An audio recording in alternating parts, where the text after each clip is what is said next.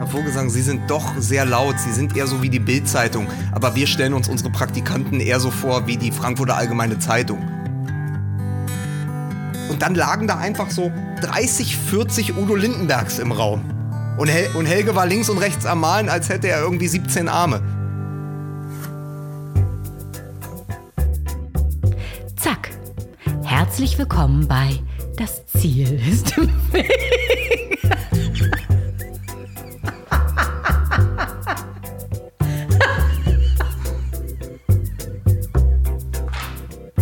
Eieieiei. Willkommen in Folge 63 des Podcasts, in dem es um Quereinsteiger, Querdenker und Quertreiber geht. Und heute mit der vierten Ausgabe der Stubenhocker Sessions. Da habe ich nämlich keinen physischen Gast im Mobil, sondern wieder fernmündlich bzw. remote aufgenommen. Und was ich euch heute noch fernmündlich bzw. elektrisch nahelegen kann, ist die Werbung. Denn diese Folge wird auch präsentiert von Wahlberg Urban Electrics. Die bauen nämlich die stylischen Elektroroller der Marken E-Grid und The Urban. Die sind regelmäßig Testsieger und auch meine persönlichen Testsieger Sieger im Social Distancing. Denn noch nie passte ein Gefährt so gut zu Solofahrten zum Einkauf oder der Apotheke wie ein Elektroroller. Da darf man nämlich nur alleine drauf fahren. Und das sind nicht diese klobigen Leihroller, die Wahlberg Urban Electrics da macht. Die würde ich dieser Tage auch wirklich nicht anfassen. Wer weiß, wer da vorher seine Finger dran hatte. Das sind kleine, wirklich stylische Roller, die man zusammenklappen kann und äh, in den Kofferraum packen kann und auch selber steril halten, also sauber machen. Außerdem verkauft Wahlberg Urban Electrics auch die Super 73. Das ist das Elektrofahrrad mit den dicken Reifen, mit dem ich immer unterwegs bin. Seht ihr auf meiner Instagram-Seite. Instagram. Story. Äh, das sieht so ein bisschen aus wie die Zombie-Apokalypse. Das könnt ihr da auch kaufen und zwar 15% billiger die Roller und dieses Bike und Zubehör unter urban-electrics.com mit dem Gutscheincode derweg 2020. Da müsst ihr nicht mal äh, vor die Tür gehen, sondern die liefern das zu euch nach Hause auf Wahlberg. Nee, auf urban-electrics.com. Der Gutscheincode der Weg 2020. Vielen Dank Wahlberg Urban Electrics für die Unterstützung dieser Folge. So, die Woche war wieder ganz spannend, weil ich ganz viele neue Hörer dazu bekommen habe. Wow. Es gab so ein bisschen Presse für diesen kleinen Podcast. Unter anderem wurde der Podcast in der Mitgliederzeitung des Deutschen Journalistenverbandes empfohlen. Daher herzlich willkommen, liebe Journalisten. Ähm, ihr habt zur richtigen Folge eingeschaltet, aber dazu später mehr. Ich habe nämlich noch eine Hörempfehlung für euch. Wenn ihr diese Folge zu Ende gehört habt, dann natürlich erst der neue Podcast meines lieben Freundes Mickey Beisenherz heißt Apokalypse und Filterkampf Café. Das ist das etwas andere Newsbriefing immer montags, mittwochs und freitags. Miki bespricht in jeder Folge, die sind auch nur 20 Minuten, entweder mit dem News Junkie Niki, das ist seine Freundin, oder einer anderen Person über die Nachrichten des Tages. Kann man gut in den Tag starten, sind 20 Minuten, kann man beim Zähneputzen hören. Perfekt. Schickt mir bitte eure Fragen und euer Feedback auch weiter an ziele.ponywurst.com, Facebook, das Ziel ist im Weg oder folgt mir auf Instagram andreas.loff, da gibt's auch die meisten Fotos und Videos rund um das Tonmobil. Vergesst nicht eine Bewertung auf iTunes und empfehlt diesen Podcast euren Eltern, euren Freunden, wenn er euch gefällt. So, nun aber zu meinem nächsten Gast in dieser Sonderedition und zwar Lukas Vogelsang, nicht zu verwechseln mit Joe Schreibvogel. Lukas ist preisgekrönter deutscher Journalist und wir haben uns schon so oft verabredet vor dem Lockdown. Das hat leider nie geklappt ähm, und jetzt haben wir uns entschieden, das Gespräch fernmündlich zu führen. So, alles andere wird in der Folge erzählt. Bleibt bitte gesund und viel Spaß beim Durchhören. Der Stift dieses Mannes hat niemals Kurzarbeit. Ich stelle mir vor, dass er mir heute aus seinem Trophäenzimmer zugeschaltet ist, in dem er vor Auszeichnungen und Preisen nur auf einem ganz kleinen Hocker Platz hat. Wenn mein Podcast eine Podcast-Kniffelrunde wäre, gelänge mir mit ihm mein erster Dreierpasch. Bei mir ist das L aus Fußball MML und noch so viel mehr. Lukas Vogelsang, herzlich willkommen. Hallo, schön, dass ich da sein darf. Schöne Grüße vom Wedding nach Hamburg. Mhm. Du solltest hier ja des Öfteren, wir hatten ja schon Termine, dass du physisch hier sein hättest sollen in diesem Mobil. Ähm, das hat irgendwie nie hingehauen, ne? Ja, es hat mehrfach einfach zeitlich nicht gepasst, aber wenn wir eines jetzt haben, dann doch Zeit. Das stimmt. Ähm, äh, du hast Zeit, sitzt wahrscheinlich bei dir zu Hause Und da stelle ich mir gleich mal die Frage, als Autor und Journalist, hat man eigentlich jetzt einen krisensicheren Job? Na, ich, also die, die ehrliche Antwort ist, ich bin sehr, sehr froh, dass ich den Podcast habe. Ich ja. bin sehr, sehr froh, dass ich MML habe, weil das etwas ist, was jetzt als Medium sehr, sehr gut funktioniert. Also alle, die gerade Podcasts haben, wissen das ja auch. Also es ist das Medium der Stunde. Die Leute sitzen zu Hause, Ausgangsbeschränkung, Hausarrest, Lockdown, wie auch immer man es nennen will. Und es ist natürlich das, ich selber höre so viel Podcast wie nie. Und ich bin sehr froh, dass es das gibt, äh, weil natürlich alles andere extrem erschwert ist. Stell dir vor, die Arbeit des Reporters ist ja, du gehst zu Leuten hin. Mhm. Du musst ganz, ganz nah ran.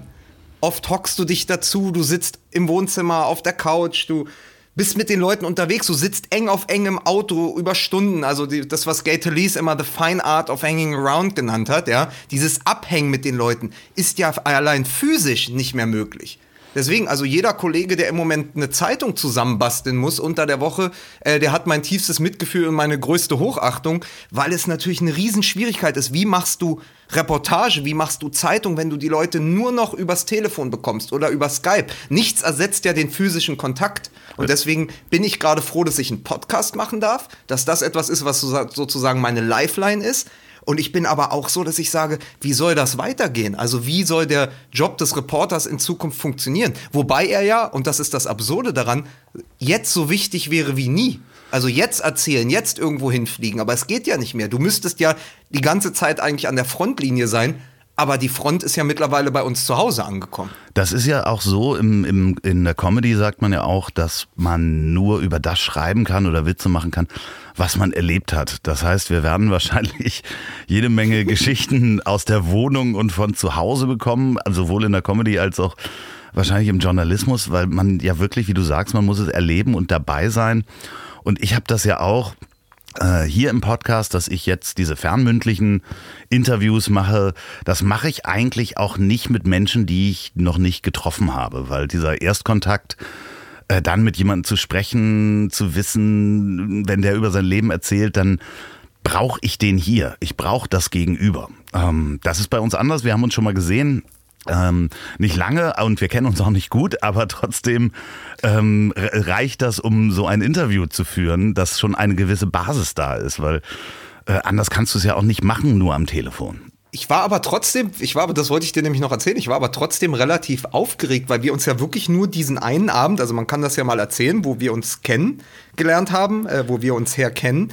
Wir waren ja an einem Abend äh, während der Apo Ficker Tour von Mickey Beisenherz, waren wir ja zusammen in ähm, in Oberhausen. Genau. Im Ebertbad und haben da einen sehr schönen Abend auch backstage miteinander verbracht und haben uns auch gleich gemocht und so. Und trotzdem habe ich gedacht, es ist, wenn man diesen Abend mal weglässt, ja trotzdem so ein bisschen wie so ein erstes Date.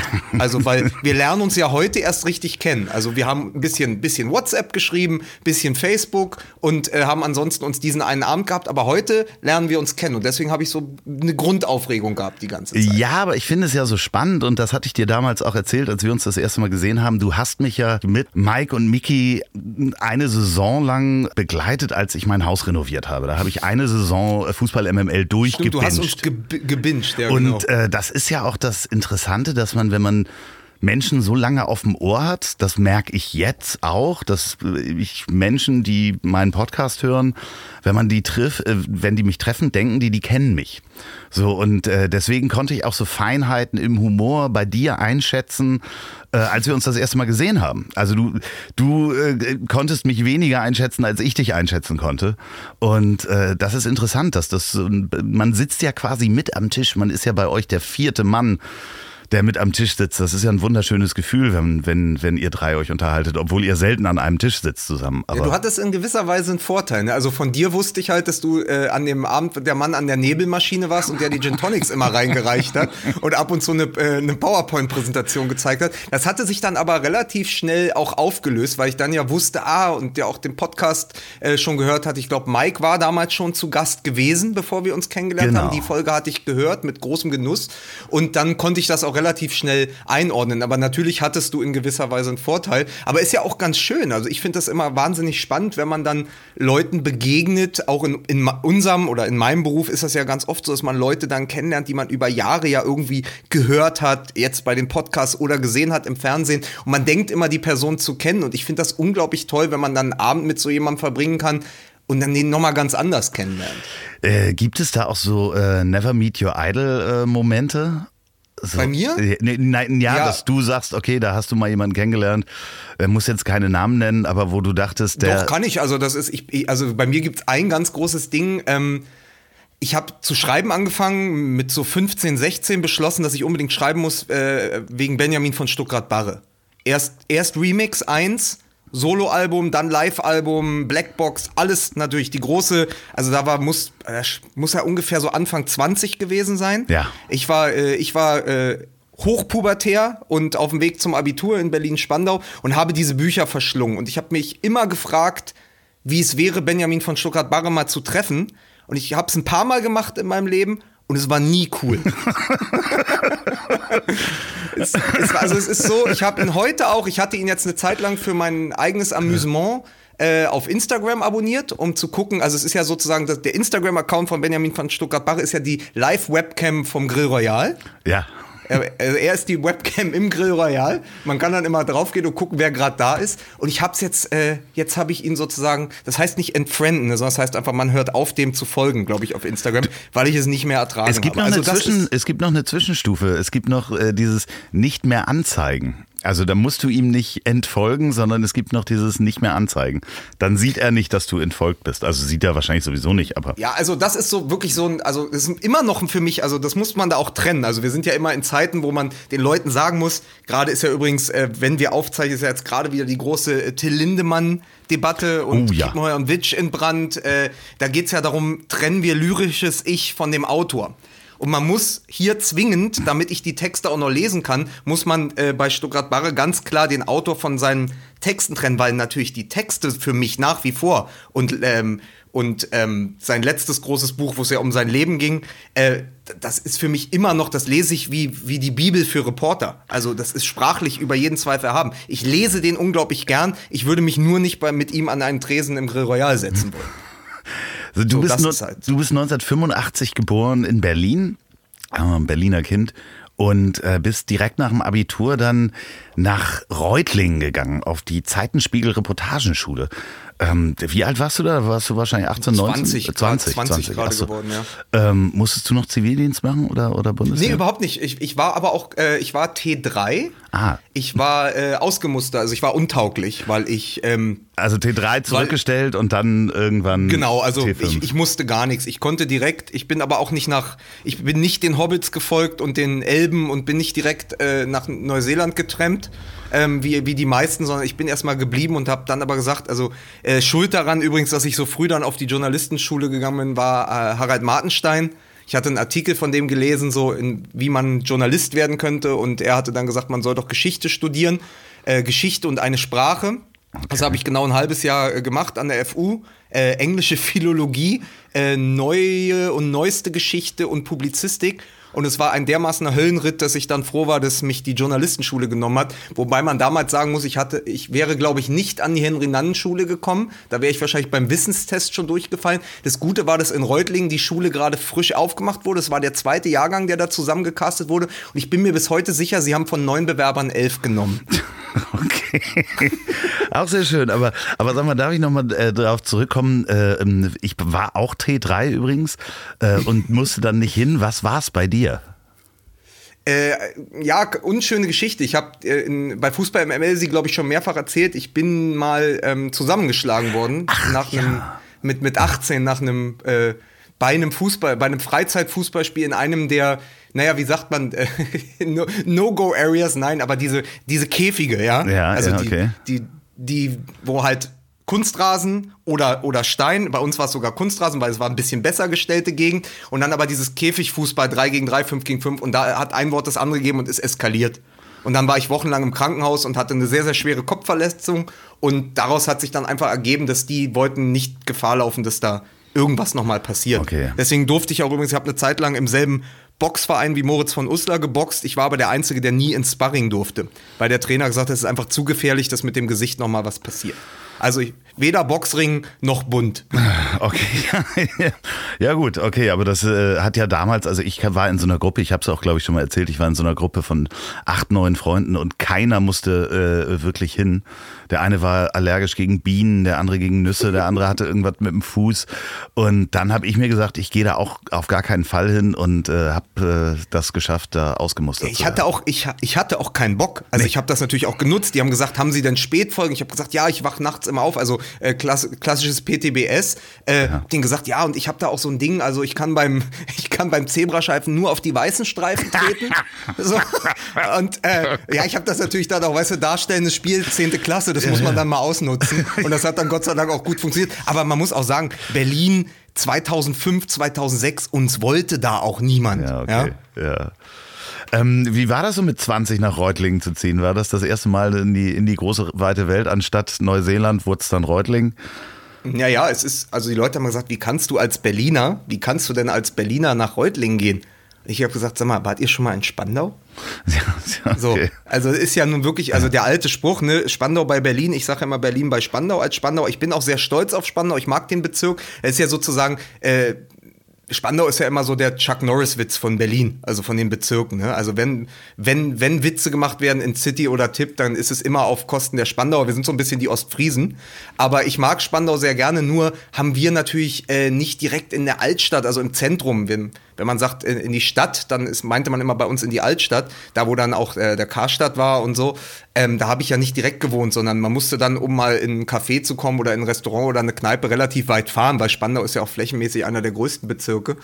Und ähm, in Reutlingen habe ich plötzlich in einer WG am Bahnhof, am Hauptbahnhof gewohnt und da war ein McDonalds unten im Haus und das fand ich dann da, schon das sehr. War Großstadt. Das, das, das, das fand ich schon sehr weite Welt. Man hatte mir vorher gesagt, Reutlingen sei die Stadt, die die meisten Millionäre hat in Deutschland oder hatte. Das haben sie mir aber über Mülheim an der Ruhr letztes Jahr auch gesagt. Das sind immer, also wenn die das Etikett haben, die Städte, dann Vorsicht, dann zieht da besser nicht hin.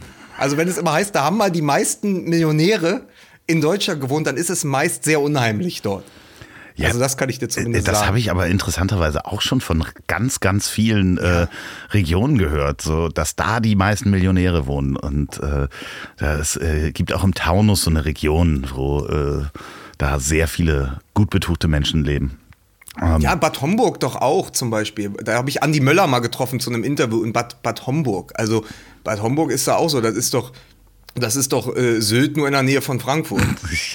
ja, gut, nicht, wahrscheinlich nicht ganz so. Ich denke, es wird keine Sturmhaube geben und der Strand ist auch relativ weit weg.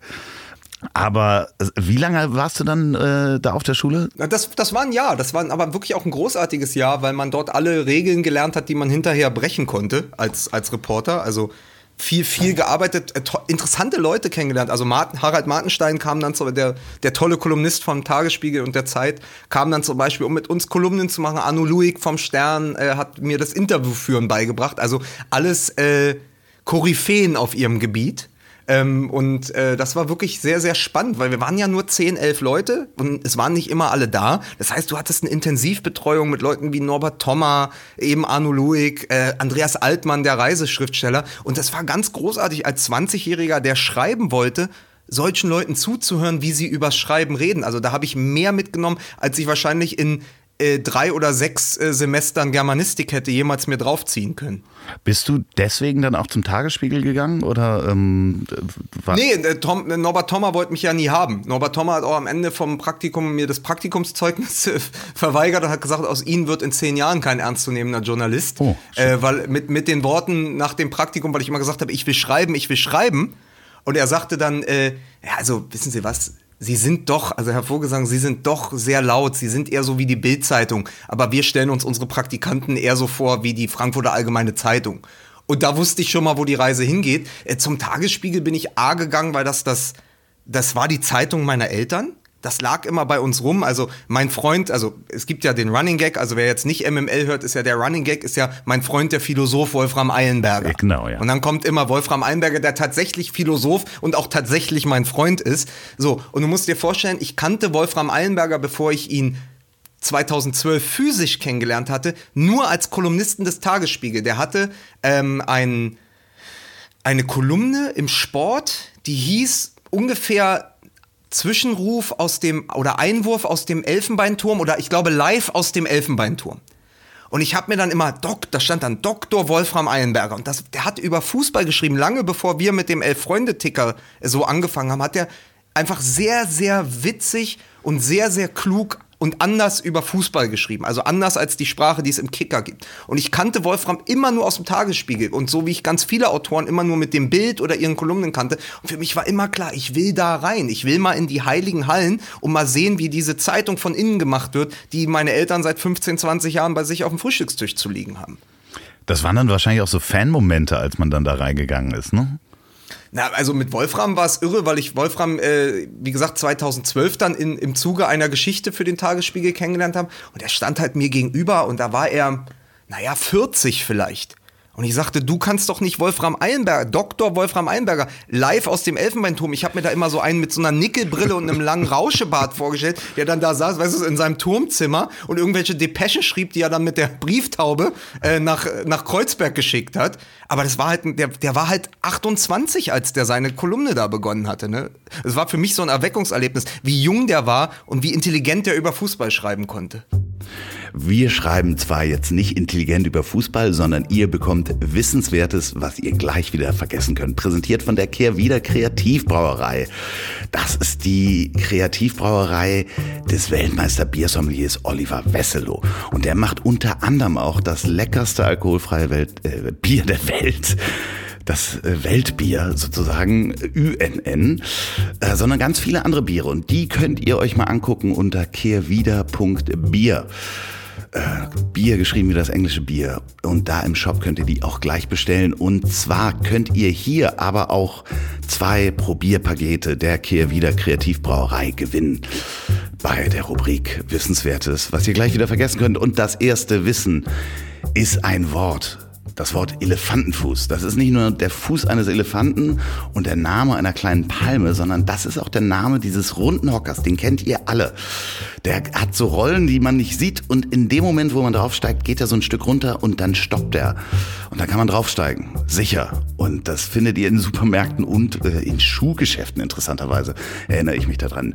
Danke Noah für dieses schöne Wort. Und so, wenn ihr das nächste wissen, hilft euch, wenn ihr demnächst wieder auf Reitturnieren unterwegs seid, ähm, dann könnt ihr diese Informationen sehr gut gebrauchen. Denn warum sieht man bei Radturnieren immer wieder Springpferde, die eine rote Schleife im Schweif haben? Ja, das sind nämlich die Pferde, die öfter mal ausgeschlagen haben. Und das ist eine Warnung für alle Zuschauer und alle anderen Reiter, ähm, damit man weiß, das Pferd mit der roten Schleife im Schweif sollte man meiden. Danke Florian für dieses Wissen. Schickt mir euer Wissen an ziel.ponybus.com und nicht de. Betreff Wissen, bitte mit Erklärung, Adresse und Geburtsdatum. Ich suche dann die zwei schönsten raus und verschicke zwei Probierpakete der Kehrwieder Kreativbrauerei. So, und nun geht's weiter mit Lukas Vogelsang zum Thema Fußballjournalismus.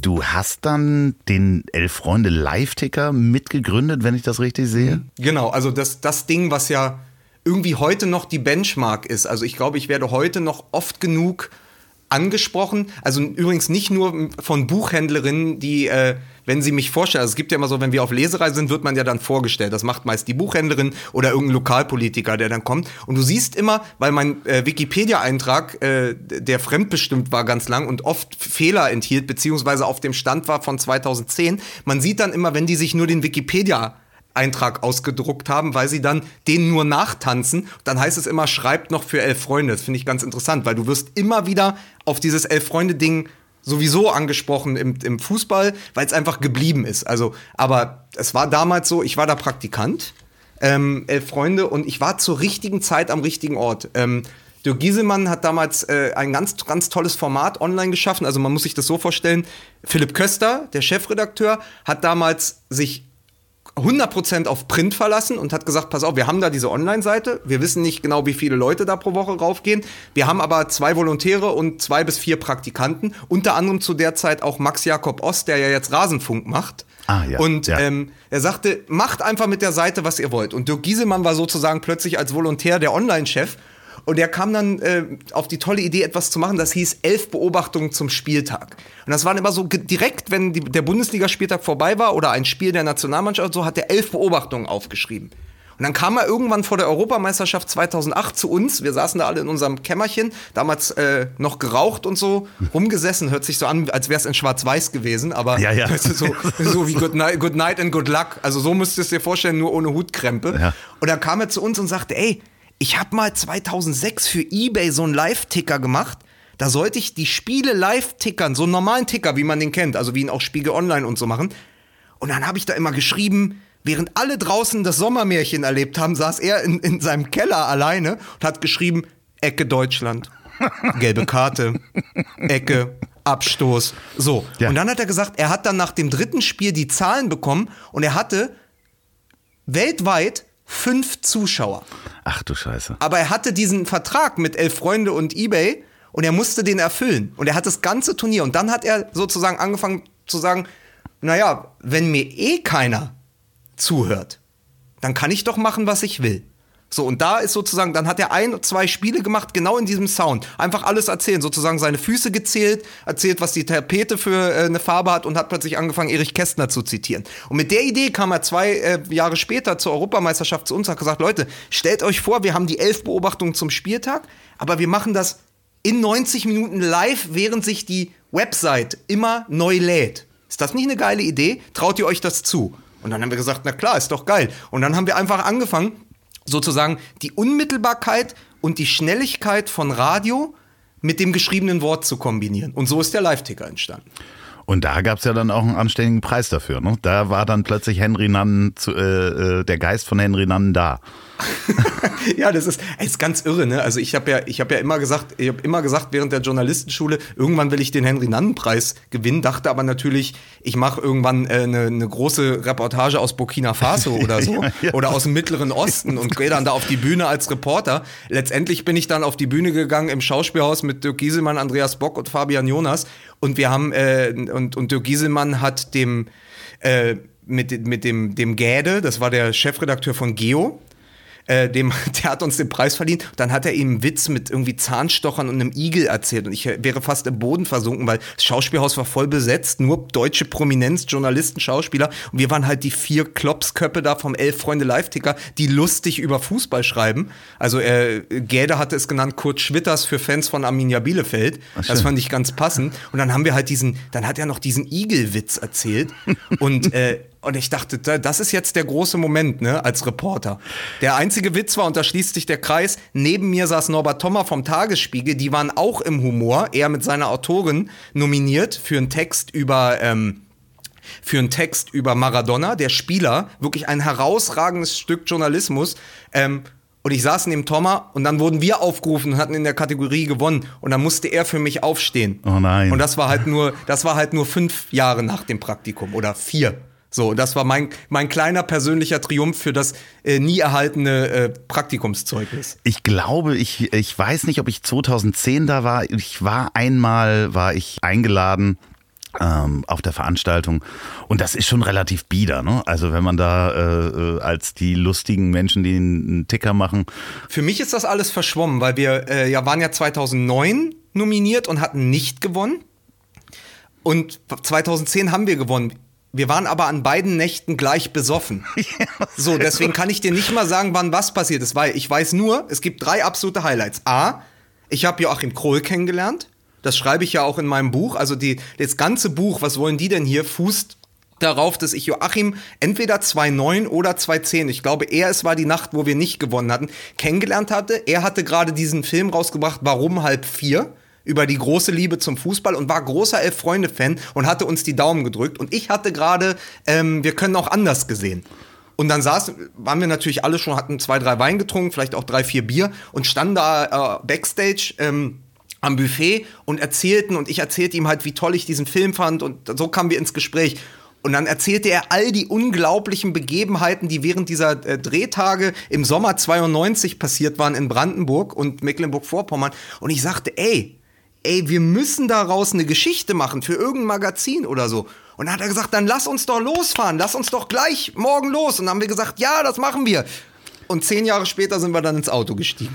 Äh, ja, das ist sehr schön. Ich habe äh, es noch nicht komplett gehört, denn das äh, Hörbuch hast du jetzt auch noch mal in einer Folge von MML hast du ein Kapitel. Das, das, sollte, das sollte jetzt gar nicht in Werbung abdriften. Nee, nee, nee, nee. Nee, ich, ich, ich, ich hab, also weil du meintest, weil du meintest sehr, sehr ähm, bieder. Also ich kann nur sagen, ich habe Kröder kennengelernt. Das war schon mal ein großer Mehrwert. Dann weiß ich noch, dass wir irgendwann äh, an einem weißen Konzertflügel mit Helmut Markwort, der schon seine Brille abgenommen hatte, äh, Westerland gesungen haben. Oha. Alle Arm in Arm schunkelnd.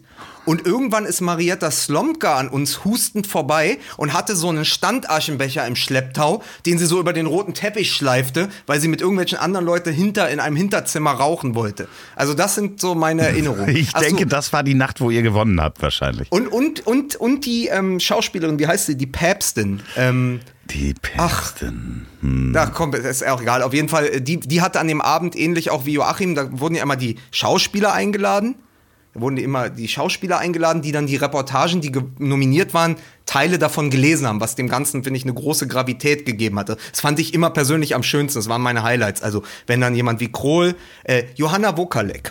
Ah. So, Johanna Wokalek war auch da und die ist ja Burgschauspielerin. so, und und wir sind zu der hin und dachten, ey, jetzt haben wir den Preis gewonnen und so, nett, äh, dann sagen wir doch mal Hallo und sagen ihr, wie toll sie gelesen hat. Und dann sagten wir, und wie bist du hier hingekommen? Und dann sagte sie, ich bin Burgschauspielerin. Ich wurde eingeladen und drehte, machte auf dem Absatz kehrt und ging einfach wieder weg. So. Und wir standen da wie so, wie so dumme Schuljungen und konnten da mit, dem, mit dieser Nannenbüste unterm Arm und dachten, ach komm, da, da, hinten ist bestimmt äh, Helmut Markwort, mit dem gehen wir jetzt mal singen. Ich weiß nicht, ob du die Folge gehört hast. Ich habe ja den Enkel von Henry Nannen hier im Interview gehabt. Nee, die leider nicht, aber ich habe äh, hab die Atze-Folge gehört, wo ihr äh, drüber gesprochen habt, dass er sich wegen Oliver Nannen äh, einen neuen Koffer gekauft hat. Ja. Da bin ich doch direkt neugierig geworden. ja, ja, ja, hör da mal rein, das ist ganz spannend. Da äh, erzählt äh, der Jan Oliver Nannen auch, wie es war, mit so einer Überfigur des Großvaters aufzuwachsen der dachte immer, alle äh, Großväter ja, genau. gehen mit Helmut Sch äh, Schmidt, hätte ich beinahe gesagt, äh, mit Willy Brandt schwimmen am Sonntag. Da habe ich übrigens gedacht, in einem Porträt über Oliver Nunn wäre das der erste Satz. Ja. also so müsstest du doch, wenn du über anfängst, über ihn zu schreiben, das ist doch ein, also literarischer wird es doch nicht mehr. Nee, nee, es ist ganz großartig. Also das ist so großartig und erzählt auch so viel über ihn und, ähm, und überhaupt, also da, da steckt ja so viel deutsche Geschichte drin. Also da bin ich auch direkt stutzig geworden. Das werde ich noch nachholen, das verspreche ich dir. Ja, das Interessante ist, äh, äh natürlich ich als Hamburger und hier in Hamburg ist äh, Henry Nann natürlich auch dauerpräsent. Äh, mein Nachbar ist übrigens äh, Jay Ulal, der Sternfotograf, der damals die Fotos gemacht hat von, ich weiß nicht, ob du dieses Foto kennst, von Willy Brandt, wo er irgendwo in Washington im Unterhemd steht und sich rasiert im im Hotel. Ja, ja, ja, ja. Das ist mein Nachbar, ähm, der ist inzwischen 85, der Jay Ulal, der hat auch äh, damals äh, Bundesverdienstkreuz gekriegt und äh, ich glaube für seine Nordkorea-Reportage und also Wahnsinn, also ganz, ganz toll. Äh, da hängen überall Bilder mit äh, dem Dalai Lama und ähm, Wahnsinn. Der erzählt halt auch immer, wie Henry Nunn äh, noch unterwegs war und wie er den abgeholt hat und äh, dann zur Warhol-Ausstellung gefahren ist und Jay Ulal dann gesehen hat, dass das Porträt, was er von Gunther Sachs gemacht äh, hat, von äh, Andy Warhol gemalt worden ist.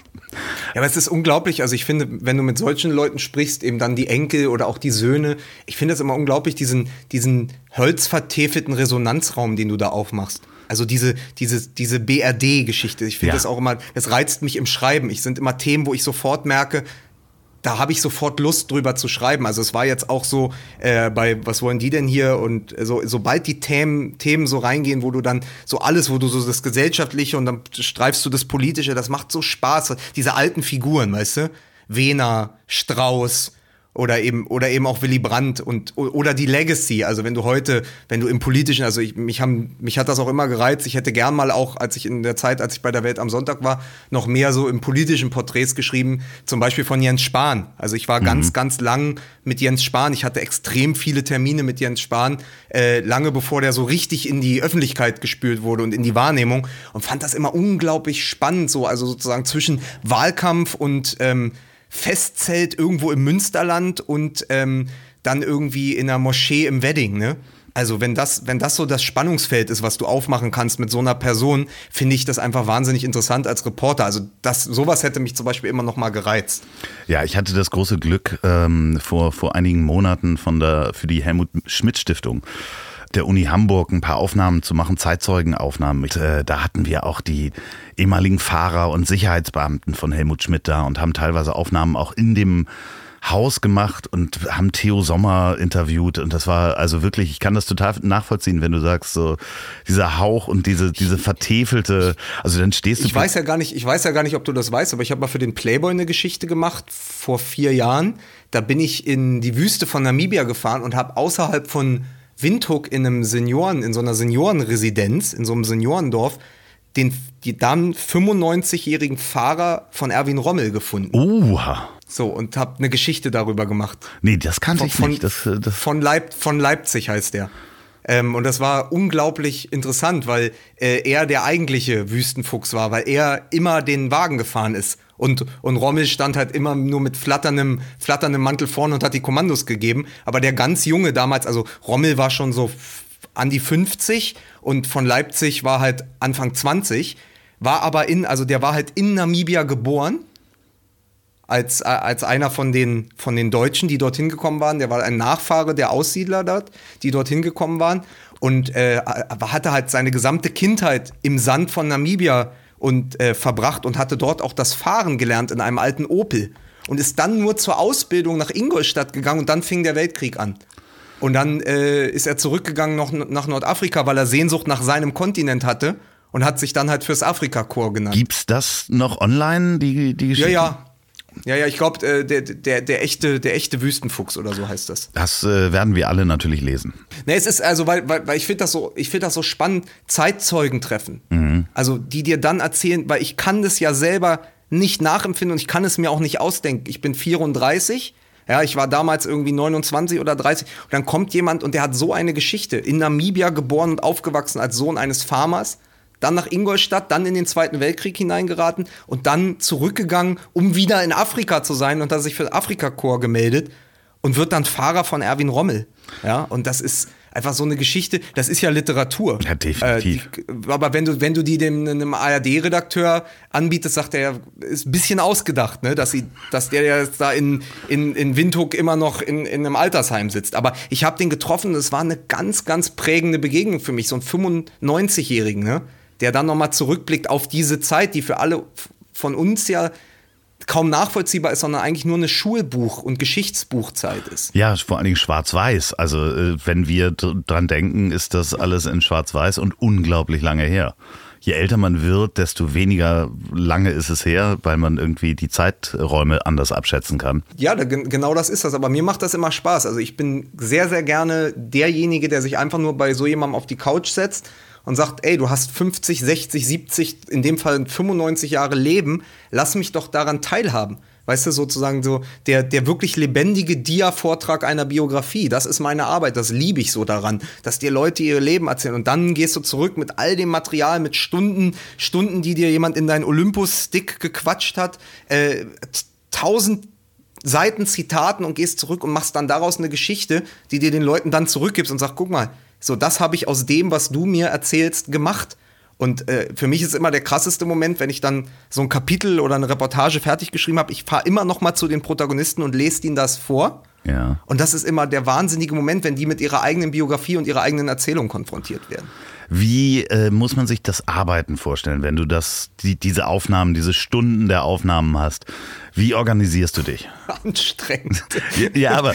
Also, Reporter sein ist, also gerade Reporter sein, wie ich es mache, ist die gelebte Zwangsneurose. Weil bei mir ist es halt so, ähm, ich, ich lege allen ans Herz, lest Deutschboden von Moritz von Uslar und lest auch nochmal Deutschboden von Moritz von Uslar. Es ist vor ein paar Wochen rausgekommen. Er geht für jeweils zwei bis drei Monate die brandenburgische Provinz und hält die Kleinstadt, wie es er, wie er es nennt, äh, Oberhavel im ersten Buch, Hartrockhausen. Dann wird es halt als äh, Zedenick äh, öffentlich gemacht, dass es das ist. Das konnte man ja nicht länger verschleiern. Jetzt ist er wieder in Zedenick gewesen und er beschreibt das so fantastisch. Also die Arbeit deckt sich fast, weil er läuft die ganze, er geht allen maximal auf den Sack, weil er die ganze Zeit mit diesem Olympus-Stick, mit dem Aufnahmegerät rumläuft und den Leuten vorm Gesicht rumfuchtelt, gleichzeitig aber natürlich Stift und Zettel dabei hat. Man ist halt immer am gucken, man hat die Augen und die Ohren offen, man hat noch das Aufnahmegerät und ich bin immer so, ich, ich schreibe mit, aber ich lasse auch mitlaufen weil ich immer Angst habe, was zu verpassen. Der Witz ist, die wirklich tollen Sätze merkst du dir eh. Also das ist das berühmte E-Mail-Prinzip. Ja. Oder wenn du abends, also sagen wir mal, ich komme jetzt von unserem Gespräch, ich habe dich interviewt, du hast mir dein Leben erzählt und ich gehe danach mit einem alten Freund in die Bar und der sagt, ey, wie war's dann beim, wie war's dann beim Love? Und dann sage ich, ey, die eine Geschichte oder eben genau diese, diese äh, Nannengeschichte. Ja. Ey, der hat gedacht, dass alle Großväter äh, mit Willy Brandt äh, schwimmen gehen. So. Genau. In, das ist doch der Satz, der hängen bleibt. Also ich sagte, die guten Sätze bleiben hängen, aber du brauchst natürlich für ein 40, 50, 60 Seitenstück brauchst natürlich mehr als nur die guten Sätze. Du musst halt auch gucken, wie baust du das. Und dann gehst du nach Hause und meist hast du so vier, fünf, ähm, vier, fünf Stunden im Stift und das musst du dann alles transkribieren und aufs Blatt bringen und dann habe ich meist so 80 bis 100 Seiten Stoff und dann fange ich halt an zu gucken, was war, wie, was ist eine Dramaturgie, wie funktioniert das, äh, äh, wie arbeite ich damit? Also sozusagen, wie, wie war das Gespräch? Wie sieht das physisch aus? Klebst du dir dann Zettel irgendwo an der Wand, um nee, nee, die Story ich hab, aufzubauen? Ich habe ich hab so riesen, äh, kennst du kennst du Muji, diesen, diesen japanischen Designladen, wo es, da gibt's, ey, da gibt's so Raumerfrischer genauso wie Regenschirme und so. Nein, das Komplett abstrakter Laden, der ist bei uns am Hackischen Markt. Und da gehe ich, die, die, die verkaufen unglaublich gute ähm, Notizbücher. Unter anderem, also in, in Pocket-Format, aber auch so in DIN A3-Format. Und ich habe so Dutzende von diesen DIN A3-Kladden und da baue ich mir dann die Struktur. Also die, die mache ich auf und sage dann, okay, römisch 1, Einstieg, so, das, das, das. Also dann fange ich an, äh, zu bauen, so dass ich dann wirklich die Dramaturgie habe. So, und das ist riesig, also das ist äh, oft über zehn Seiten und dann kann ich halt blättern und dann weiß ich aber, wo ich bin, weil ich mich ja sonst natürlich irgendwann verliere in der Geschichte. Ist das ein, ein großes Arbeitszimmer, wo die ganzen Kladden dann aufgebahrt sind und man dann von einer zur nächsten springt? Es sind zwei große Schreibtische. Okay. Und äh, so. Äh, da läuft man wahrscheinlich auch rum, wenn man das macht, ne? Wenn man dann Ja, man läuft ja sowieso. Also äh, Prokrastination ist ja das Wichtigste für den Reporter. Fluchtputzen. Also, ja. äh, sagen wir, die Arbeit des Schreibens ist 95, also ich glaube 90, na 70 Prozent ist es sinnlos rumlaufen und Kaffee machen.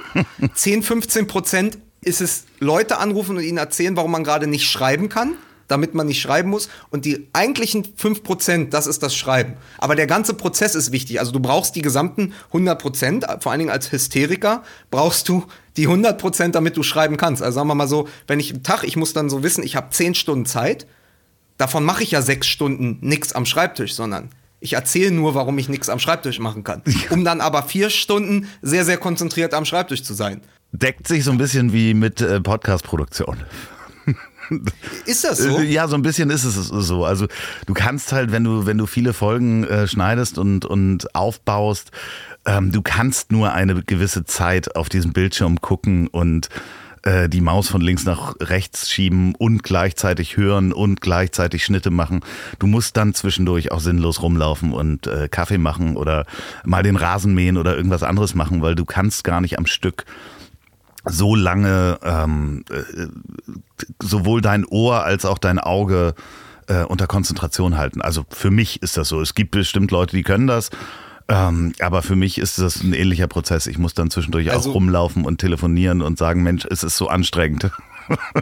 also ich, ich, ich weiß ja, dass in diesem Podcast oft schon der Name Mickey Beisenherz gefallen ist, aber ich muss ihn jetzt auch noch einmal nennen. Ja, der ist jede er, Folge. Ich war, jetzt, ich war jetzt das erste Mal, ich war jetzt das, ja, aber er ist ja auch so omnipräsent, aber ich war jetzt das erste Mal ähm, wirklich, seit ich ihn kenne, und ich kenne ihn sehr lange, neidisch auf ihn, weil er einen Brief von Don Winslow bekommen hat. Ja. Mit dem neuen Buch von Don Winslow. Und Don Winslow ist für mich eine der absoluten Schriftsteller-Ikonen aus den USA. Der hat äh, Tage der Toten geschrieben, Kings of Cool, ähm, wirklich jetzt diese Trilo Trilogie über die Narcos, also über, über den Drogentraffic äh, zwischen USA und Mexiko. Und der hat Mickey einen Brief geschrieben. Und bei Don Winslow, das ist immer ein Vorbild für mich gewesen, weil ich das immer schaffen wollte. Der steht morgens um sechs auf, macht sich Kaffee, dann schreibt der vier Stunden, dann geht der joggen, dann frühstückt der, dann sitzt der wahrscheinlich irgendwo auf seiner Veranda einen Moment und, und, und guckt, guckt im besten Fall, weil der ja irgendwo bei San Diego wohnt, da über die Hügel oder übers Meer. Und dann schreibt der noch mal vier Stunden. Ähm, diese Disziplin, so, dass man immer sagt, vier Stunden morgens, vier Stunden abends, die habe ich nicht. Aber wenn ich schreibe und wenn ich an einem Buch sitze, dann weiß ich, dass ich jeden Tag meine vier Stunden mache. Nur ich habe das nicht, dass ich weiß, ich schaffe zwischen 9 und 13 Uhr jetzt zu schreiben. Also bei mhm. mir ist eher immer so, ich ähm, bin den ganzen Tag eher im Café und laufe rum und gehe spazieren und dann ab 16 Uhr, wenn es dann wirklich, wenn der Druck groß wird. Wenn du weißt, du hast heute noch nichts gemacht und dann dieser Schreibdruck, aber der Tag wird auch ruhiger, weil dich niemand mehr anruft, weil die normalen Leute dann ja irgendwie in den Feierabend gehen. Also ich kann sehr gut schreiben, so 16, 18 Uhr und dann auch spät bis spät in die Nacht.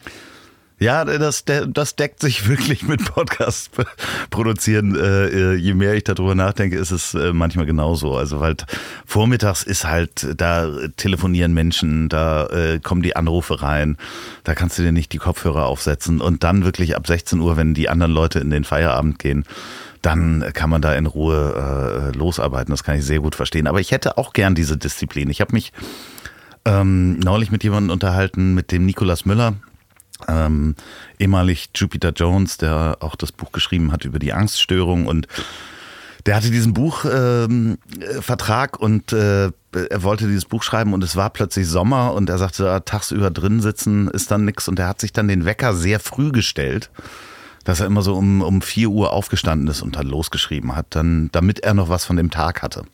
Also das fand ich auch ganz sexy. Ich könnte mir nur nicht um 4 Uhr den Wecker stellen, dann hätte ich. Aber ich weiß zum Beispiel, ähm, jemand wie äh, Benedikt Welz, Bestsellerautor, guter Freund von mir, der zum Beispiel sagt, der schreibt immer erst ab Mitternacht bis morgens um fünf, weil dann wirklich Ruhe ist. Dann ruft wirklich niemand mehr an, dann ist die Stadt ruhig. Ich kenne das, ist ja dieses, ähm, dieses, ähm, wie heißt das? Diese Angst, Fear of Missing Out, FOMO. FOMO ne? ja, genau. Für uns Großstädter, FOMO, das hat man ja ganz viel. Und ich sag mal so, an einem Wochentag 0 bis 5 Uhr, da ist FOMO dann auch nicht mehr. Also, und ich glaube, dass er einfach um 0 Uhr, wenn der sich, und der schreibt all seine Romane, er schreibt ja vier Jahre oder so an so einem Roman, der sitzt dann da von 0 bis 5, sagt er immer. Also deswegen ist, ich kann mich mit dem auch nie verabreden vor 12 oder 14 Uhr. Und so hat halt jeder seins. Also ich habe auch meins gefunden. Ich habe ja meinen Rhythmus, ne? Ja, ja, Nur müsste ich mir den einfach zugestehen. So. Ja. Und, und, wenn ich, und wenn ich mich einfach sage, pass auf, ich schreibe eh ab 16 Uhr erst, jetzt lege ich mich doch mal von 12 bis 14 Uhr nochmal unter meine Therapiedecke. Ja, Therapiedecke ist übrigens das Stichwort. Ich kann sie nur empfehlen. Also äh, auch wenn ihr Therapiedecken draußen hier verkauft und einen Werbepartner sucht, ich, äh, also nee, wenn ihr Werbepartner seid äh, und hier Werbung buchen wollt, ich mache gerne Werbung für Therapiedecken, weil ich bin total begeisterter Therapiedeckenbesitzer seit neuestem. Kann ich wirklich empfehlen. Ich weiß nicht, hast du das mal schon mal ausprobiert? Nee, überhaupt nicht. Ich hatte das bei dir gehört und äh, habe es, hab es mir sehr spannend vorgestellt. Als, als würde sich, als würde sozusagen ein, ein Sumo-Ringer auf deinem Brustkorb sitzen. Ja, so ganz so schlimm ist es nicht. Also es ist neuneinhalb Kilo verteilen sich dann ja auch auf dem. Ist halt ein sehr kleiner Sumo. ja, so, so. sind viele kleine Sumo-Ringer. Ein Bonsai, ein Bonsai-Sumo. Ja. Das ist der neue, das ist der, der heiße Shit. viele, viele kleine Sumo-Ringer sind's. Mhm. Ähm, aber nee, kann ich wirklich nur empfehlen. Du hast dann ja noch, ich, ich will nur das einmal äh, erwähnt haben, du hast ja dann noch so den deutschen Reporterpreis bekommen. Zu, zusammen übrigens, und jetzt, pass auf, jetzt ja. kommt die große Geschichte. Das Foto gibt es noch, ja? Ich stand zusammen auf der Bühne mit Benjamin von Stuckrad-Barre und Klaas Relotius, der an dem Tag seinen ersten Reporterpreis gewonnen hat, genauso wie ich. Nur, dass ich danach halt nicht einen zweiten gewonnen habe und er dann, glaube ich, noch ungefähr zwölf. Alle. so, aber es gibt dieses Foto, ich habe das mal ausgeschnitten, so, ich stehe da, hinter mir Stuttgart Barre, vor mir Relotius und da dachte ich, ach, ist doch, ist doch schön, also ist doch eine nette Nachbarschaft. Das ist so wie, kennst du das, wenn man sich selber, wenn man sich dann doch, wenn man seine Eitelkeit erliegt, was einfach bei, auch bei Schriftstellern und Reportern ab und zu passiert, und sich mal selbst googelt, um zu gucken, was vielleicht gestern in irgendeiner Tageszeitung über einen geschrieben wurde oder so, dann steht ja immer, andere Leute suchten auch. Ja, das so. weiß ich gar nicht. Also äh, ich bin und bei mir, bei mir ist äh, immer Mickey Beisenherz und Klaas Relotius. Ah, also Mickey Beisenherz und Klaas Relotius ist natürlich eine schöne Kombo. Wobei, hast du beide schon mal in einem Raum gesehen? nee.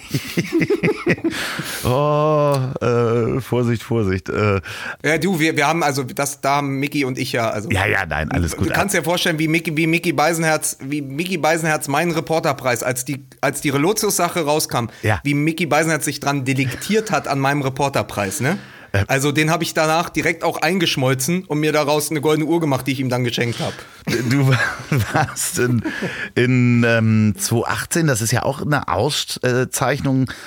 Stadtschreiber Ruhr ähm, im ja. ein Jahr ins Ruhrgebiet gegangen. Ähm, das ist auch, da wird man nominiert auch. Kann, kann, ich, kann man sich das so vorstellen oder wird einem das, also man kann ja auch. Die haben mich, die haben mich angerufen. Also das ist eine Geschichte, das ist ja so die Broststiftung in inoffizieller Zusammenarbeit mit der Lit Cologne. Also die Leute bereden sich da und ähm, bei der Lit Cologne, bei den Leuten, weil die mich auch eingeladen hatten zur Lit Ruhr, dem Spin-off, war mein Debüt sehr gut gelitten, also Heimaterde. Das mit, also man muss kurz ausholen. Du hattest ja gesagt, Reporterpreis, den habe ich bekommen für die, ähm, die habe ich ja bekommen für eine Geschichte im Tagesspiegel und danach bin ich dann zur Welt am Sonntag und meine erste große Geschichte für die Welt am Sonntag war über das Haus im Wedding, in dem ich heute noch lebe. Und dann ist irgendwann der Aufbauverlag gekommen und hat gesagt, sag mal, kannst du darüber nicht ein Buch schreiben, über deine Nachbarschaft und was es bedeutet, deutsch zu sein in Zeiten wie diesen.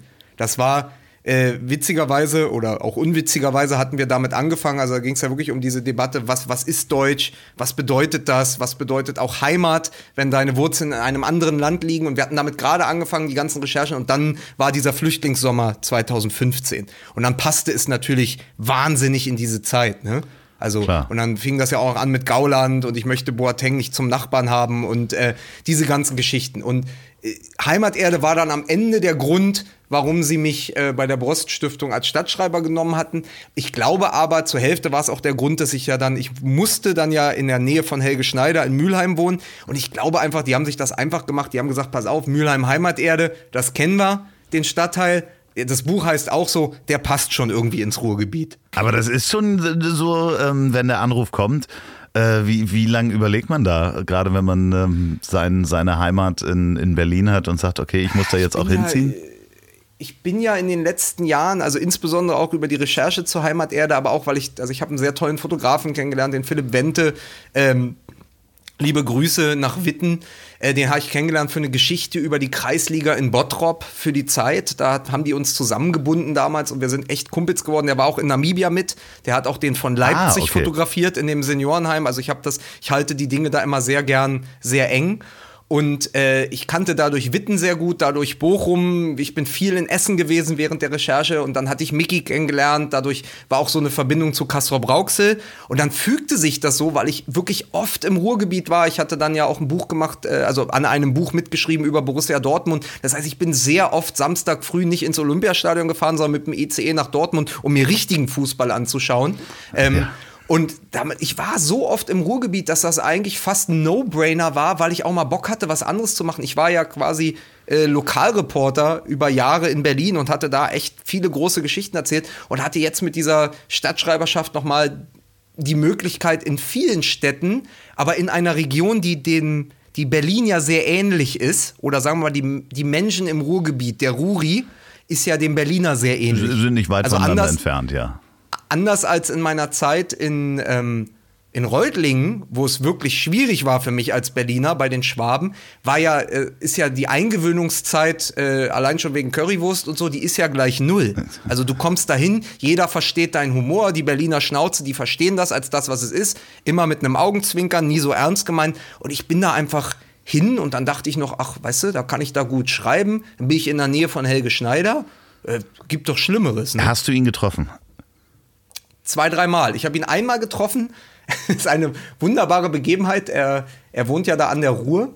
Und äh, ich war bei ihm und er hatte nur kurz Zeit und er malte gerade Udo Lindenbergs. Was heißt, er malt in dem Stil von Udo Lindenberg, also diese Eierlikör-Gemälde, malt er Udo Lindenberg und schreibt aber Udo Lindenberg als Helge Schneider drunter und spricht dabei aber auch wie Udo Lindenberg, was man von ihm ja kennt. Der beste davon, Imitator. Er mal, ja, er malt davon dann 30, 40 Stück und die äh, wird über einen Mittelsmann an eine Galerie gegeben oder, oder so ähnlich und dann werden die verkauft. Helge Schneider malt Udo Lindenberg. Und da habe ich ihn bei gesehen. Und du musst dir vorstellen, ich bin in dieses, in dieses Loft, in dem er da wohnt, in so, so ein Industrial Loft, bin ich gekommen. Da stehen erstmal, weiß ich nicht, fünf, sechs Dutzend Gitarrenkoffer, was schon großartig ist. Und dann lagen da einfach so 30, 40 Udo Lindenbergs im Raum. Und, Hel und, Helge war links und rechts am Malen, als hätte er irgendwie 17 Arme. Das war schon ganz cool. Also das war ein sehr, sehr netter Und Nachmittag. er spricht dann auch wie Udo Lindenberg. Na, es gibt ja diese ganz, ganz großartige Geschichte, dass er mal, ähm, dass er mal äh, Leute von TV Total da hatte, irgendwie bei sich zu Hause. Das hatte ich mal von einem Kollegen gehört. Und dann sollte irgendein Vertrag, irgendein so Gastvertrag oder so unterschrieben werden. Nagel mich darauf nicht fest. Details kenne ich nicht. Ich weiß nur, da waren Leute von ProSieben in seinem Wohnzimmer bei Kaffee und Kuchen. Und er, er musste, sagte kurz, Entschuldigung, ich muss mal einen Stift holen draußen, um das zu unterschreiben. Und draußen durch die halb geöffnete Tür, das hörten dann die Kollegen von Pro7, traf Helge Schneider in seinem eigenen Treppenhaus auf Udo Lindenberg. Und die unterhielten sich mehrere Minuten lang miteinander. Ach, Helge, ja, schön, Udo, dich zu sehen und so. Ähm, und das muss so irre gewesen sein. Und dann kam er zurück, als wäre nichts gewesen. Und das ist für mich Helge Schneider. Ich war nun mal beim äh, Friseur an der äh, langen Reihe und das ist auch, äh, die Dame schneidet äh, manchmal Udo die Haare. Mhm. Und äh, die hat so ein Hinterzimmer gehabt und dann saßen im Hinterzimmer äh, Udo Lindenberg und Jan Delay und haben sich unterhalten. Und ich. Äh, man, kann sich, man kann sich das fast gar nicht vorstellen. Ja, hier auf dem Arm, da mussten die Bläser noch ein bisschen ja, ja, genau. tighter werden. Ja, weißt du, ja, ja, ja, die Bläser. So, also ich hab's, ich, ich bin beinahe gestorben. Ich habe geschwitzt. Das ist ja, als wenn sich ein, Kontrapa Kontra Kontrabass und eine Violine unterhalten. Das ist ja fantastisch. Ja, es war ganz fantastisch. Also ich äh, wollte auch, dass die Haare sehr kurz wurden, damit ich da weiter zuhören kann. Aber ähm, sehr unglaublich. Aber äh, wenn ihr da draußen mal die Chance habt und es gibt noch so ein wunderbares Stück von äh, Helge Schneider, wie er auch bei Stefan Raab äh, ein Duett singt, äh, der Fink und der Zeisig auf dem Klavier, wo er äh, selber auch äh, als Udo und Helge ein Duett singt. Das ist wunderbar. Hört euch das mal an. Ja, ey, Helge, Helge sowieso. Aber viel, viel beschäftigter Mann. Auch jetzt mit, wird ja dieses Jahr 65 äh, immer noch auf Tour, weil es muss ja immer weitergehen. Ja, ja, die, du warst ja auch schon mit äh, Fußball MML in der Elbphilharmonie, wo er auch schon aufgetreten ist. Da habt ihr eine Live-Folge aufgenommen, ne? Also. Ja, das war sozusagen, in, in, also man muss ja sagen, ähm, am 12. April werden wir ja drei. Also ja. MML ist jetzt ein Kleinkind, redet aber schon ganz schön viel. Ähm, wir werden drei und ich sag mal so, dass äh, die Elbphilharmonie war relativ früh der Tiefpunkt unserer Karriere, was den Podcast angeht. Weil wir, du musst dir das vorstellen, wir waren halt in einer, die Akustik ist natürlich super fürs Orchester, ja. sie ist aber für ein Format wie uns eher nicht geschaffen. Was ganz gut geht, ist ein Interviewformat. Also ähm, Matze Hilscher war ja auch da und, äh, und, und führte ein Interview und so. Und das war alles ganz gut. Die Leute waren aber eher so für so äh, Techie-Themen gekommen und eben für Matze Hilscher und so ein paar andere äh, prominente Gäste, aber eher nicht für drei Typen, die jetzt den Fußballspieltag sezieren. Nee, das und das hat gar nicht mal so gut. Das war so, das war so dieses berühmte Wüstengras. Also hundertfach flog dann das Wüstengras von den Rängen äh, durch die Es war so unangenehm. Äh, also das war so das zweite Mal, dass ich gerne im Boden versucht Man wäre. hört es auch so ein bisschen in der Folge, muss man sagen, dass das äh, äh, so. Naja, das ist es ist so ein bisschen schwierig. Also im Moment jetzt in, in, diesen Zeiten, wo ja nirgendwo mehr Publikum ist, hast du dir mal, ich, ich bin ja großer Fan der US-Late-Night-Shows. Also Stephen Colbert, ja. Ähm, die, die, äh, die äh, ähm, hier der, äh, wie heißt er, der Trevor Noah, der von Jon Stewart übernommen hat. Trevor Noah, äh, Stephen Colbert, ähm, wenn die jetzt, die machen, was sie immer gemacht haben, die sind unglaublich gute Stand-Upper und die können wahnsinnig gut von ihrem Prompter ablesen und da sitzt weiterhin jede Pointe. Wenn die das aber jetzt machen von ihrer Couch oder ihrem, äh, der eine macht es ja mittlerweile aus seiner Garage und es bleibt das Gelächter, das Lachen aus, also es wird auch kein Lachen wie bei, äh, äh ich finde ja bei Late Night Berlin machen sie es großartig, da äh, recyceln sie ja altes Sitcom-Lachen. Also von Alf und von, äh, äh, von Big Bang Theory. Das bleibt aber bei Trevor Noah und bei Stephen Colbert komplett weg. Und plötzlich weißt du nicht mehr, ob es wirklich lustig war. Weil du eigentlich die Reaktion, und er ja auch als Künstler, du brauchst eigentlich die Reaktion des Publikums, um zu checken, funktioniert der Gag? Wenn aber nichts passiert, wenn das Publikum keinen Gegendruck aufbaut, dann sprichst du ja, das ist ja fast so, das ist ja wie verkehrt herum Karaoke.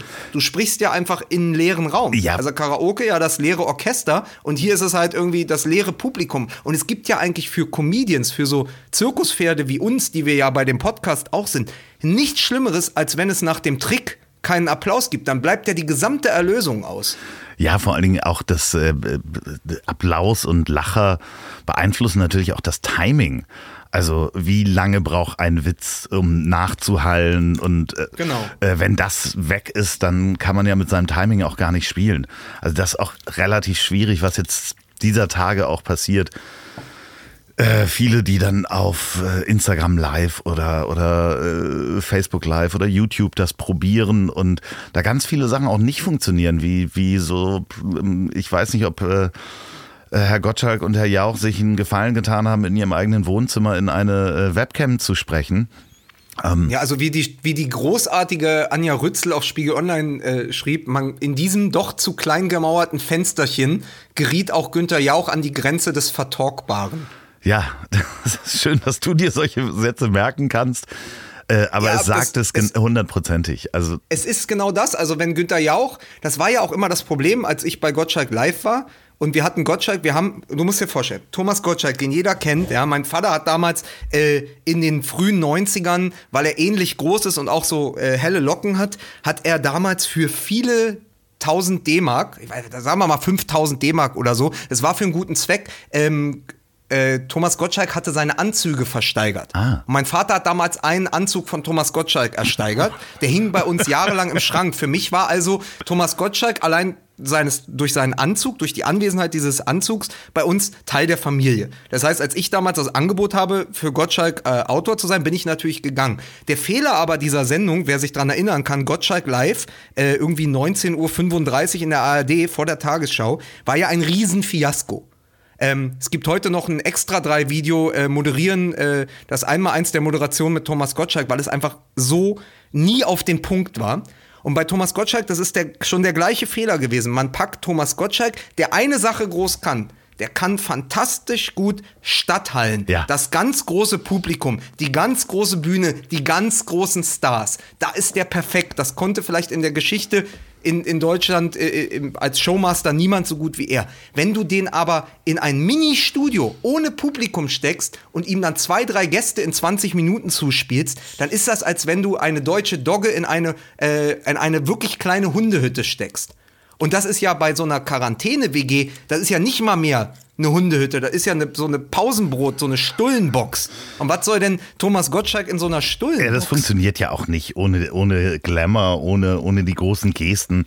Ähm, und wenn man auch nicht weiß, wo die, dass man äh, in die Webcam reingucken muss, wenn man spricht, ähm, das funktioniert nicht. Also da werden sich einige Formate auch ein, ja, wie das hat sich ja auch relativ schnell eingestellt. Aber was die Menschen machen, und jetzt möchte ich Werbung machen für dich und dein Hörbuch. Ähm, ich höre Hörbücher momentan sehr, sehr gerne und sehr viel, unter anderem auch Podcasts. Und durch diese Folge Fußball MML, die, ich glaube, es ist die 141 oder sowas, da habt ihr nochmal ein, So, sowas weißt du zum Beispiel. Du bist ein Mann, du kennst jeden Podcast und du kannst dir alle Zahlen merken. Ich bin da nicht so gut. Aber wenn du das sagst, dann verneige ich mich davon und sage, dann ist es die 141. da ist ein Kapitel aus äh, dem Buch äh, Was wollen die denn hier? Deutsche Grenzerfahrung, was du zusammen mit Joachim Kröll sowohl geschrieben als auch gelesen hast.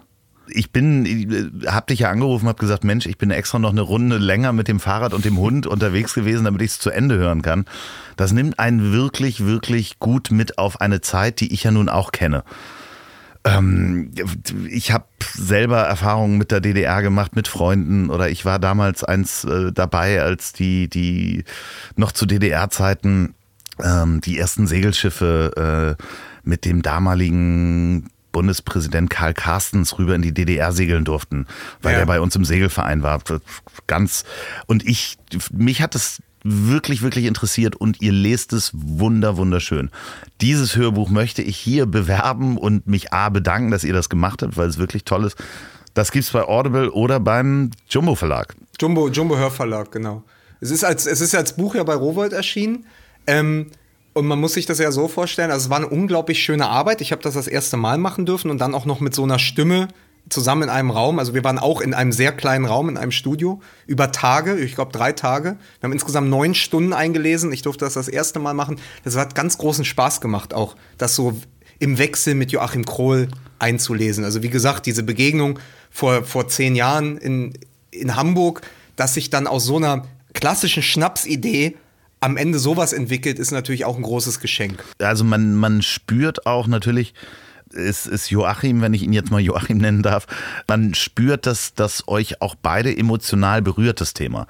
Äh, ihr lest es beide wunderbar, aber man spürt auch, dass da eine Emotionalität hinterhängt. Das ist nicht einfach nur, wir lesen jetzt einen Text, sondern das ist ja ein Text, den ihr auch geschrieben habt und erlebt habt. Also das als Schleife zu dem, äh, wo wir am Anfang waren, dass man ja wirklich da sitzen muss und die Dinge erleben muss, damit man sie auch nicht nur niederschreiben kann, sondern dann auch am Ende vorlesen. Und ich, ich habe hab mit Joachim, Joachim hat mich gestern angerufen, um mal zu hören, wie es so geht. Ähm, und ich habe auch zu ihm gesagt, ey, wir können doch so, so froh sein, dass wir das vor zwei Jahren oder vor einem Jahr gemacht haben und dass wir noch auf die Lesereise gehen durften und in Theatern vor Leuten lesen. Ist ja alles nicht mehr möglich im Moment, ne? So, aber dieses allein unsere Arbeit, dieses, wir sind ja über zwei Wochen hinweg sind wir ja von von Bochum bis nach Beutenhagen oben an die Ostsee gefahren. 1000 Kilometer Deutschland haben die Leute in ihren Wohnzimmern besucht, waren an der ehemaligen Grenze, haben Horst Krause getroffen in Berlin, waren mit dem beim Kroaten und haben da äh, Schlachtplatte gegessen. Ähm, wir haben Andi Thom getroffen und so. Ähm, es ist wirklich nochmal ein Unterschied auch gewesen für Joachim Kroll und das hat er auch gesagt. Der liest ja ganz viele Hörbücher. Mhm. Und er macht das ganz toll. Der ist ja auch mit äh, Camus jetzt ähm, äh, auf Tour gewesen mit einem Text. Ähm, mit Orchester dann auch und dann große, großes Theater, große Bühne. Und ich glaube aber, der Unterschied war, dass er das erste Mal einen Text gelesen hat, wo er selbst dabei war. Also er kannte die Menschen. Das ist, glaube ich, ein Riesenunterschied, wenn du dann noch mal liest, so über Menschen, mit denen du paar Monate zuvor wirklich physisch an einem Ort warst und sei es nur äh, bei einem McDonald's morgens zum Frühstück, um über die Raststätte zu sprechen, die da mal war. Er hat ja zu all denen eine Bindung und das hat ihn, ich, und er ist so jemand, er ist sehr, sehr sensitiv, sehr, sehr sensibel und das merkt man einfach in jeder Phase und ich war da auch sehr, sehr dankbar, dass er das nicht so nur als Job abgetan hat beim Einlesen, sondern dass der auch genau dieses Sensible mit in den Text gebracht hat. Das hört man auf jeden Fall bei euch beiden. Also äh, ihr da draußen hört euch das mal an, wenn ihr Audible habt sowieso. Da kriegt ihr ja sowieso jeden, jeden Monat ein Guthaben. Das könnt ihr dafür ruhig mal ausgeben. Ansonsten ähm, kauft euch das mal beim Jumbo Verlag. Stell dir vor, die Podcast-Fee kommt zu dir und äh, du hast äh, vier Wünsche frei. Einen für dich persönlich, einen für eine konkrete andere Person, einen für die Menschheit und einen für die Erde. Was würdest du dir wünschen? ähm, das, ist, das ist wirklich, wirklich schwierig. Da, ähm, ich weiß nicht, ist das etwas, was du allen immer gestellt hast? Äh, Hätte ich mich darauf irgendwie Nein, du hättest dich darauf. Ich stell's nicht immer. Ich stell's nicht immer. Ich mache es eigentlich bei den klassischen Wir gehen durch dein Leben äh, Interviews, was wir ja heute so mehr oder minder auch gemacht haben. Ähm, da stelle ich äh, neuerdings diese Frage. also ich habe sie schon ein paar Mal ja. gestellt, ja. Also für mich selbst würde ich fast sagen, dass ich an einem Punkt bin, wo ich sage, es wäre jetzt ganz, ganz großartig, wenn es, also das ist jetzt beruflich, lassen wir das Private weg, ne? Aber beruflich, das läuft so weiter. Aber ich hätte noch die Möglichkeit, ähm, weiterhin innerhalb dessen, was wir tun, Menschen zu begegnen. Nicht, nicht Prominenten, sondern wirklich weiterhin dieses, dass es weiterhin passiert, dass man diese Geschichten findet, dass man Leute kennenlernt, links und rechts, von denen man heute noch nicht weiß, dass man sie morgen trifft. Also diese, dass diese Neugierde bleibt, aber auch diese Chance, die Leute zu treffen. Also das ist das, was ich gerade merke in den Zeiten. Wir sind jetzt seit zwei Wochen zu Hause. Wie mir das fehlt, einfach die, diese Serendipität, dieses, ähm, im Englischen ist das dieses Serendipity, einfach loslaufen und nicht wissen, was am Abend passiert. Ja. Und das definiert sich ja oft nicht äh, dadurch, dass man gegen, gegen einen gegen einen Pfahl läuft, sondern man läuft ja meist in Menschen hinein. Das ist ja das, was bleibt. Es sind ja diese, auch auf Reisen, ne? Du Genau. sagst ja nicht, ich habe den Tempel dort gesehen, sondern du sagst, ich habe den und den dort getroffen und der ist mit mir mit seinem Roller erstmal in die Steppe gefahren. Was ein Erlebnis. Also du erzählst ja alles immer über Menschen und ich glaube, uns zeigt die Zeit gerade, wie wichtig Menschen und die Begegnungen sind und ich wünsche mir für mich selbst, dass diese Begegnungen nicht abreißen. Dass das nicht aufhört, tolle Menschen kennenzulernen. Ich wünsche mir für die Menschheit, dass wir ein bisschen weniger hysterisch werden. Ja, also wir sind im Moment, wir sind im Moment sehr hysterisch. Also äh, gerade auch, wir, wir reden ja immer über unsere Bubble. Also das, was du hier machst, ist ja auch ein Bubble-Podcast. Die Leute kennen sich über, irgendwie über um ein bis zwei Ecken und so.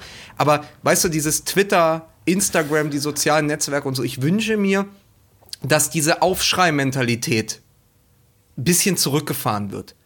Und dass nicht jeder meint, nur weil er gerade ausdenken kann und eine Meinung hat, dass er die sofort überall drunter cleart und dass wir aber dadurch auch es schaffen, wieder miteinander zu reden, dass man das aushält, dass der andere eine andere Meinung hat. Und man setzt sich hin an einen Tisch und sagt, okay, du wählst vielleicht nicht so wie ich die Grünen und du hast vielleicht auch eine andere Meinung zu Fridays for Future und vielleicht auch eine andere Meinung äh, zu Till Lindemann als ich. Das sind jetzt so die Beispiele, ja.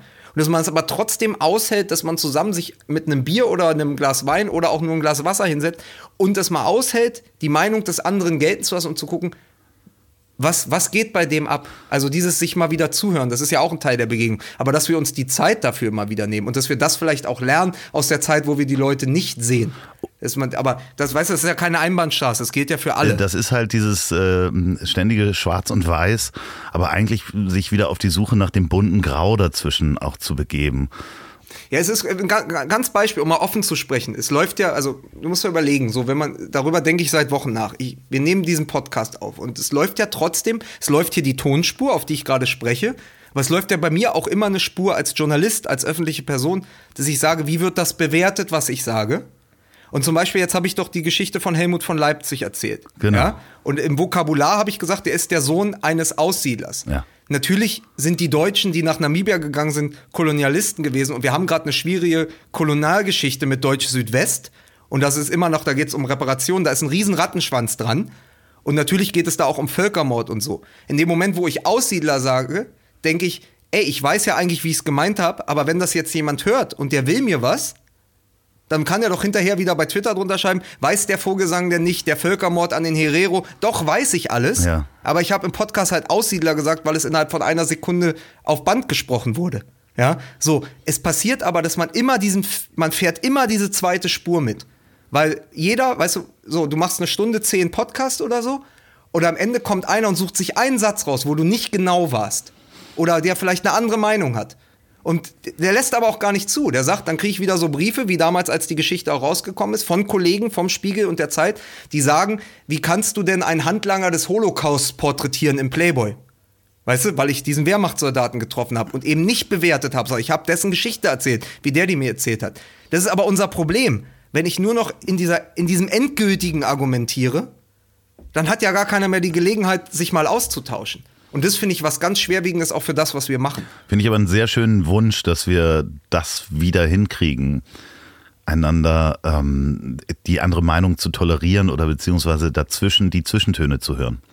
Also das ist, da- also wenn du mich fragst, wie der Job des Reporters ist, das ist für mich das. Ich gehe halt nie, nie mit dem erhobenen Zeigefinger los. Ich habe keine Lust, Moralgeschichten zu schreiben. Ja, ich habe auch schon einen AfD-Politiker porträtiert und habe mir trotzdem, habe mich trotzdem drei Stunden mit dem hingesetzt und bin mit dem spazieren gegangen im Wedding und habe mir angehört, was dessen Geschichte ist. Weil das Schlimme ist, es nicht zu tun. Das ist ja genau die Zensur, die einem immer vorgeworfen wird. Es geht nur darum, weißt du, dieses N- Nicht-Tun, dass die Leute sagen, weißt du, dann bleibst du ja in der Blase. Und ich finde, unsere Aufgabe als Journalisten und Reporter ist eben nicht nur in die Blase zu gehen, sondern zu gucken, wo sind die Geschichten und wie kann man es im besten Sinne auch das Grau ausloten und nicht nur schwarz-weiß. Genau, und deswegen bin ich nicht auf Twitter. Also Ey, es ist das gesünde, wahrscheinlich das gesündeste, was ich heute gehört habe. Ey. ich ähm, Ja. möchte das auch nicht. Ich möchte da nicht Dus- stattfinden. Dussel-Detox, ey. Ich habe mich dafür Ja. bei TikTok angemeldet. So, jetzt habe ich dir natürlich nur, jetzt habe ich dir nur zwei beantwortet, nämlich für die Welt und für mich. Eine Person, also das, find, die, das mit der Person würde ich als zu privat äh, zurückweisen. Naja, du könntest mit der, ja auch einfach Boris Johnson ähm, Corona ja, aber das, wünschen. aber das, ja, aber das ist so, weißt du, das, so ein, das wäre so eine Voodoo-Puppen-Antwort. Also wem, ste wem steche ich jetzt die Nadel ins Skrotum? So, Nein, man kann es ja auch, äh, man kann es ja auch positiv formulieren. Zum Beispiel, ich äh, weiß gar nicht, wer es gesagt hat. Ähm, der wünschte sich für äh, Donald Trump, dass er keine Lust mehr hat und einfach nur noch Golf spielen gehen möchte. das ist, das wäre auch schön. Also sozusagen wegloben. genau. So, so, so, so das, das, um, das umgedrehte, das umgedrehte, vergiftete, das umgedrehte, vergiftete Kompliment. Ja, ich weiß nicht, für die Erde wünsche ich mir, ähm, was jetzt auch so ein bisschen, bisschen hippie-esk rüberkommt, aber dass wir, glaube ich, so ein bisschen unsere Lehren daraus ziehen. Also, wir haben das letzte Mal schon in MML besprochen, plötzlich in, das ist ja so das berühmte Beispiel jetzt gewesen, in Venedig kann man wieder auf den Grund schauen. Ja. Das ist jetzt nur, weil die Sedimente sich gelegt haben, aber das ist natürlich die Metapher für das, was passiert eigentlich, wenn wir alle mal drin bleiben. Richtig. So. Und dass man vielleicht nochmal sagt, okay, muss ich wirklich jeden, jeden Flug nehmen und muss ich wirklich überall mit dem Auto hin oder kann ich mich nicht auch selber ein bisschen reduzieren? Und ähm, so, das ist, glaube ich, also wenn du so Erde, so als Mutter Natur, Mutter Erde nimmst, dann wäre das das, zu sagen, hey, wir, wir wollen davon ja auch noch ein bisschen was haben. Ne? Auf jeden Fall. Ich, ich merke das aber auch, man fährt weniger Auto, also hier wird weniger Auto gefahren. Ich habe neulich äh, da eine Statistik äh, zugelesen, es gibt weniger Unfälle, es äh, gibt weniger Einbrüche. Also äh, Jobs, die durch Corona auch ähm, äh, stark gefährdet sind, sind äh, Taschendiebe und, ähm, äh, und Einbrecher. Ja, weil alle zu, weil alle zu Hause Ja, sind. Du kannst ja nirgendwo mehr Das einbrechen. Einzige, was, was wirklich richtig auf sicher jetzt funktioniert, und äh, leider habe ich das äh, heute auch, ich habe es geklaut, aber ähm, was sicher funktioniert, sind Klingelstreiche auf jeden Fall. Ähm, das Ja. kann man definitiv heutzutage machen. Schöne Grüße an äh, Baywatch Berlin, da habe ich es heute gehört. Ach schön, siehst du, ich sag doch, du kennst jeden Podcast. Nee, aber das wäre, also für die, für die Erde würde ich es echt so ein bisschen einfach wirklich klassisch dann global sehen. Ähm, aber einfach, weil ich finde, in jeder Krise, also man kann es nicht mehr hören, aber in jeder Krise ist eine Chance. Und ich glaube, dass wir gerade auch sehen, was man verändern kann. Also Harald Martenstein hat im aktuellen Zeitmagazin in seiner Kolumne, da schließt sich für mich jetzt wieder der Kreis, gesagt, das Wort unmöglich kann man jetzt aus dem, aus unserem Sprachschatz, aus unserem Sprachgebrauch streichen. Weil man sieht ja, dass viele Dinge, die vor ein paar Wochen noch unmöglich sind, also wenn ein Kollege von ihm immer gesagt bekommen hat von seinem Chef, äh, es ist unmöglich, dass du ins Homeoffice gehst. Das geht einfach nicht. Ja. Und jetzt sitzt er natürlich seit zwei Wochen im Homeoffice.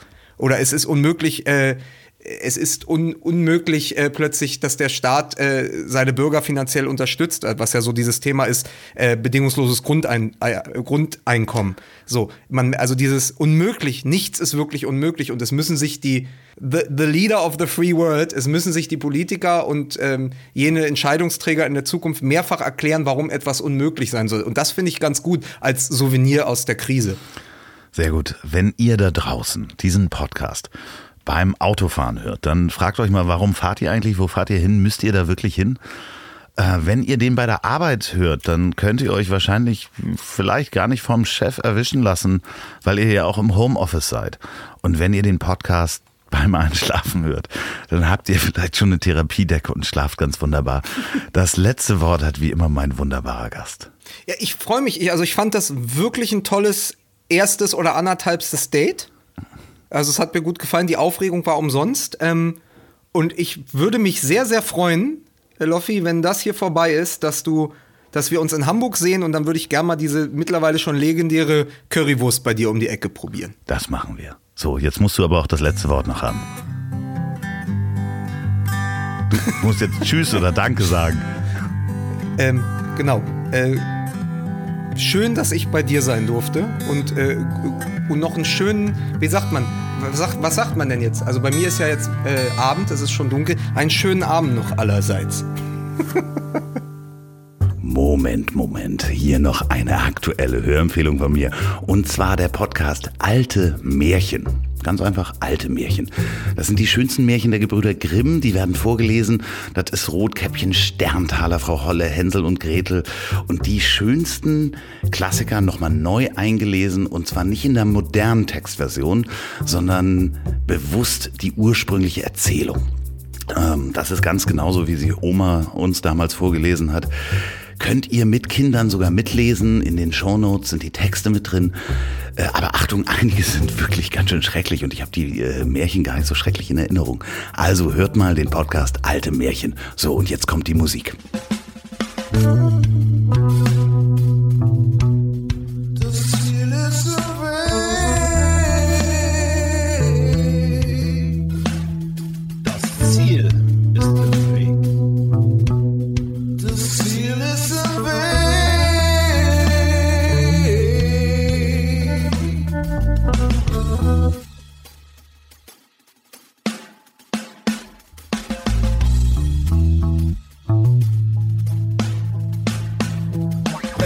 für dich das Ziel ist, bist du vermutlich buddhistischer Schaffner. Also den Camper klar zum Entern. Der nächste Gast ist gebucht und startklar. Nimm den weißen Fleck auf der Landkarte. Starte das, wovor andere nur Angst haben. Niemand lernt auf den inneren Kompass zu hören beim Gang auf zertretenen Landmarken, denn das Ziel ist im Weg. Das Ziel ist im Weg.